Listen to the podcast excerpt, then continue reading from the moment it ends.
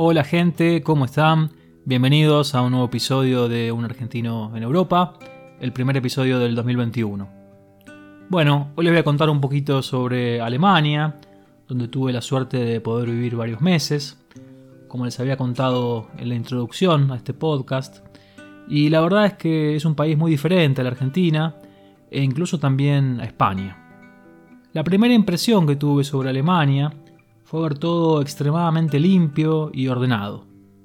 Me acuerdo que un amigo, al que le mandé unas fotos, me dijo, parece que estás adentro de una película, como si fuera algo montado, que no pudiera existir de verdad. Y un poco de razón tenía. Los pueblos eran todos muy pintorescos, con sus casitas típicas, y sinceramente al comienzo me costaba encontrarle el lado negativo al país. Igualmente creo que es algo que pasa siempre, con todos los lugares nuevos que uno conoce, y que también suele pasar con las parejas. Los primeros meses uno está enamorado y no puede ver los defectos. Con Alemania fue exactamente eso lo que me pasó. Al principio todo me parecía hermoso, aunque después fui cayendo en la realidad y aparecieron otras cosas no tan lindas que les voy a ir contando a lo largo de este episodio. Los primeros alemanes que conocí fueron la familia de mi novia. Y la verdad fue una experiencia bastante cómica. Ahora me río cuando lo cuento, pero en el momento no fue tan gracioso. Lo que pasó fue que los argentinos somos muy cálidos, afectuosos, y siempre estamos a los abrazos y a los besos, así como somos los latinos, y es algo que llevamos en la sangre y es muy difícil de cambiar. Nuestra idea era pasar una o dos semanas en la casa de ellos, y yo pensé, bueno, vamos a estar conviviendo y entonces sentí cierta confianza que me hizo pensar que podía saludarlos con un abrazo al llegar. Fue muy gracioso porque cuando abrieron la puerta, el primero que salió fue su hermano, y al abrazarlo fue la situación más rara del mundo. Fue como abrazar un árbol, un tronco, y por dentro pensé, bueno, capaz que entre hombres se saludan dándose la mano nada más. Atrás del hermano salió su hermana, y se volvió a repetir la misma situación. Entonces ahí me di cuenta que todo era más diferente de lo que me imaginaba, y empecé a notar las diferencias culturales.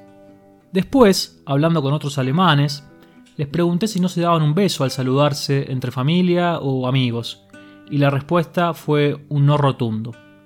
Los besos solo quedan para las parejas, con el resto se dan abrazos, pero solamente cuando hay mucha confianza, nunca cuando ves a alguien por primera vez. En general se saludan con un hola nada más, que se dice halo, y cuando se despiden se dicen chau, que se dice chus. Una vez que pasó esta situación del saludo, de los abrazos que no fueron abrazos, me invitaron a pasar a la casa, y lo primero que me dijeron fue hay que sacarse las zapatillas antes de entrar. La verdad que esto también fue bastante raro para mí. En 30 años nunca me había pasado de sacarme las zapatillas para entrar a ningún lado, pero al parecer acá es costumbre sacarse el calzado. Y además lo hacen para que no se ensucie la casa. Así que bueno, me terminé sacando las zapatillas y me dieron unas pantuflas que por suerte eran cómodas. Así que imagínense cómo fue mi primer contacto con los alemanes. Un comienzo difícil se podría decir, aunque después por suerte todo se fue relajando y a poco nos fuimos soltando. Yo me puse a tocar la guitarra, después nos pusimos a conversar. Obviamente todo en inglés, ¿no? Porque yo no hablo alemán y ahí apareció también otra dificultad, la barrera del idioma.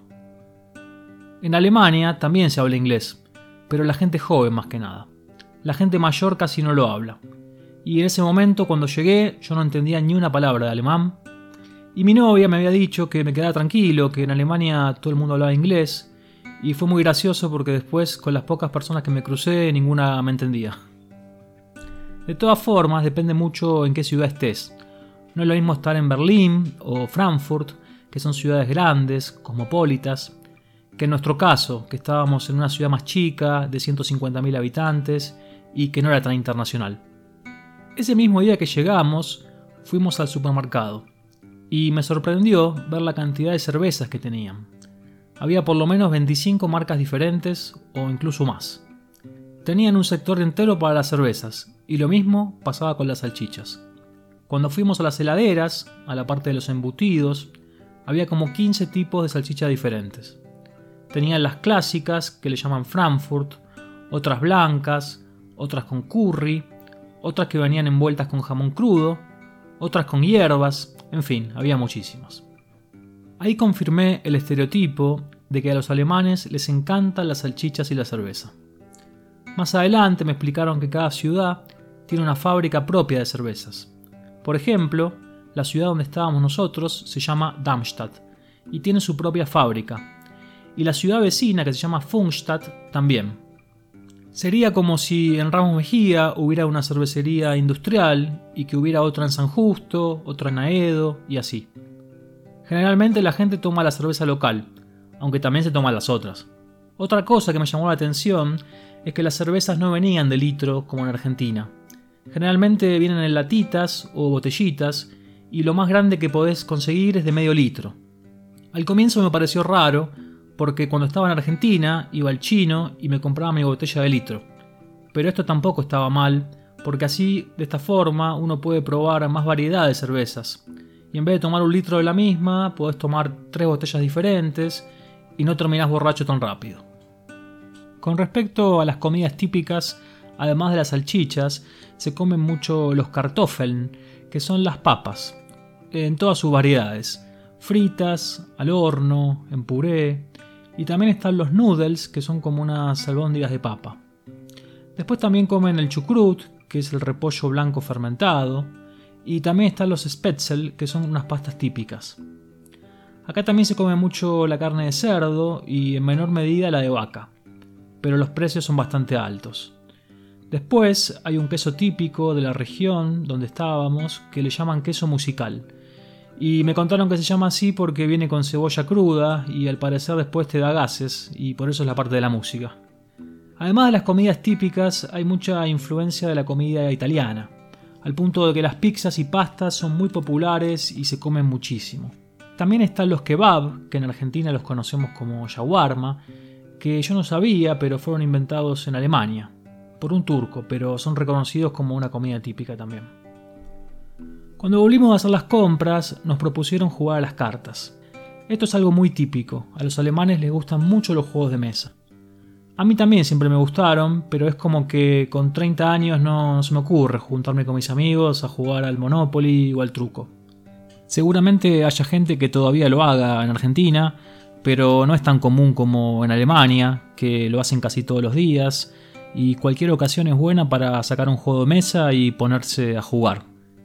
Me pareció una costumbre linda, eh, mostraron un costado más cálido, ya que al principio habían parecido un poco fríos y después me terminaron sorprendiendo porque terminamos todos jugando en el living de la casa. Las casas en Alemania están muy bien construidas. Obviamente están preparadas para soportar el frío y la nieve. Y están muy bien aisladas. Todas las ventanas son de doble vidrio en general. Y entonces afuera puede hacer una temperatura de 5 o 10 grados bajo cero. Y adentro de la casa uno puede estar en remera y no siente nada. La mayoría de las casas tienen sótano. Esto me pareció interesante. Y se suele tener una habitación en el sótano con reservas de comida. Esto al parecer quedó como una costumbre después de las guerras, donde la gente no sabía si iban a tener que estar escondidos durante semanas o meses. Entonces compraban comida en cantidades, sobre todo las conservas, ¿no? como harina, fideos, arroz, y esa costumbre todavía sigue el día de hoy. Incluso ahora con el tema del confinamiento por el coronavirus, hubo mucha gente que le vino bien tener estas reservas, porque pudieron quedarse en cuarentena sin tener que salir a comprar. También existe algo acá que se llama food sharing, que significa compartir la comida. Y la función que tiene esto es evitar que se tire comida a la basura. Por ejemplo, cuando uno tiene algo que ya sabe que no va a comer y todavía está en buen estado, lo puede publicar y se regala. También hacen lo mismo los comercios que venden comida. Cuando saben que no la van a poder vender, también la publican.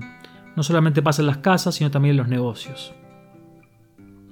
Por otro lado, la comida es muy barata en los supermercados, incluso comparada con España. Sale más barato hacer las compras en Alemania lo cual es raro porque los sueldos básicos en Alemania son más altos. Como les había contado antes, en España un sueldo promedio es de 1.000 euros, y en Alemania los sueldos arrancan a partir de los 1.500. Sin embargo, a pesar de que ganan más, hay productos que cuestan más baratos. Después me contaron que es parte de la cultura de los alemanes que no les gusta gastar mucho en comida.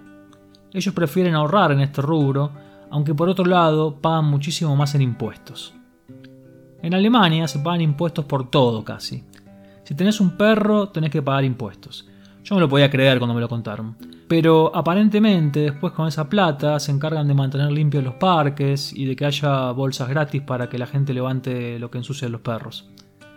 Incluso si tenés un perro considerado de raza peligrosa, como los Pitbull o los Doberman, te cobran impuestos más caros. Aparentemente lo hacen para desalentar a la gente de que tenga perros de estas razas. También se paga un impuesto mensual que va para la iglesia. Todas las personas que están bautizadas entran en este sistema y te lo descuentan automáticamente del sueldo. Si bien es un porcentaje chico, te lo descuentan todos los meses. Si querés, puedes darte de baja de este impuesto, pero lo loco es que tenés que pagar 30 euros por el trámite. O sea que para dejar de pagar impuestos también hay que pagar. Pero en este caso se podría decir que se trata de una inversión, salvo que uno sea una persona religiosa y en ese caso seguramente lo pague con gusto. Después, en cada casa se pagan casi 20 euros por mes por el uso de la radio y la televisión pública. En el pasado, mucha gente, cuando se mudaba a una casa nueva, intentaba evitar pagar este impuesto, diciendo que no tenían radio ni televisión. Pero ahora ya no se puede evitar, salvo los estudiantes que no lo pagan. Así que como se puede ver, hay mucha presión fiscal, pero lo bueno es que acá hay cero corrupción. Entonces, por un lado se pagan un montón de impuestos, pero después, por otro lado, uno se da cuenta que esa plata vuelve a la gente. Esto se nota en todos los detalles. Las calles están en buen estado, bien iluminadas, las autopistas son todas gratis, no existen los peajes, y tampoco hay inseguridad.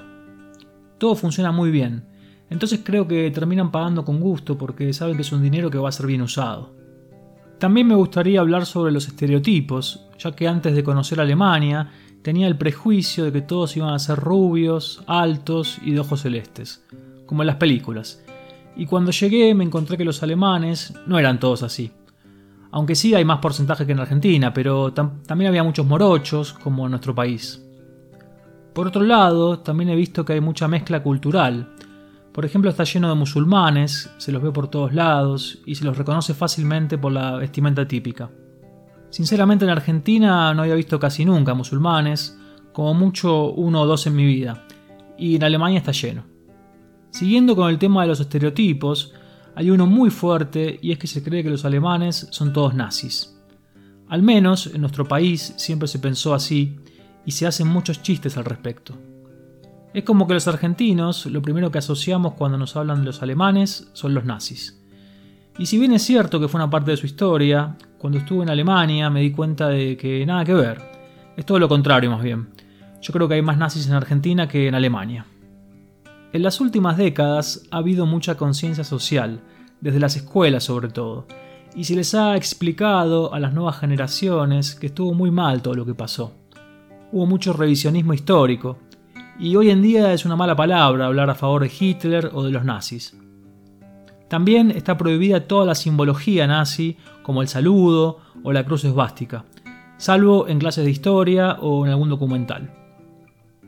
Así que bueno, no se les ocurra hacer ningún chiste con respecto a esto porque pueden ser multados o incluso terminar presos. Es un tema muy sensible con el cual no se jode. Es como en Argentina el tema de los desaparecidos en dictadura.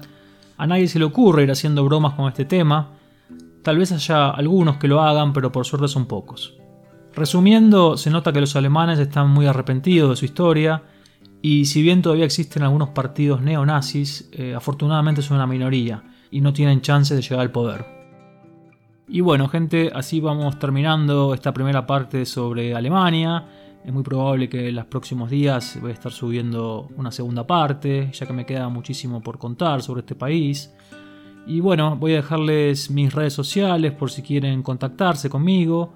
Mi Instagram es nicoalonso.travel y mi correo electrónico es nicoa88.gmail.com.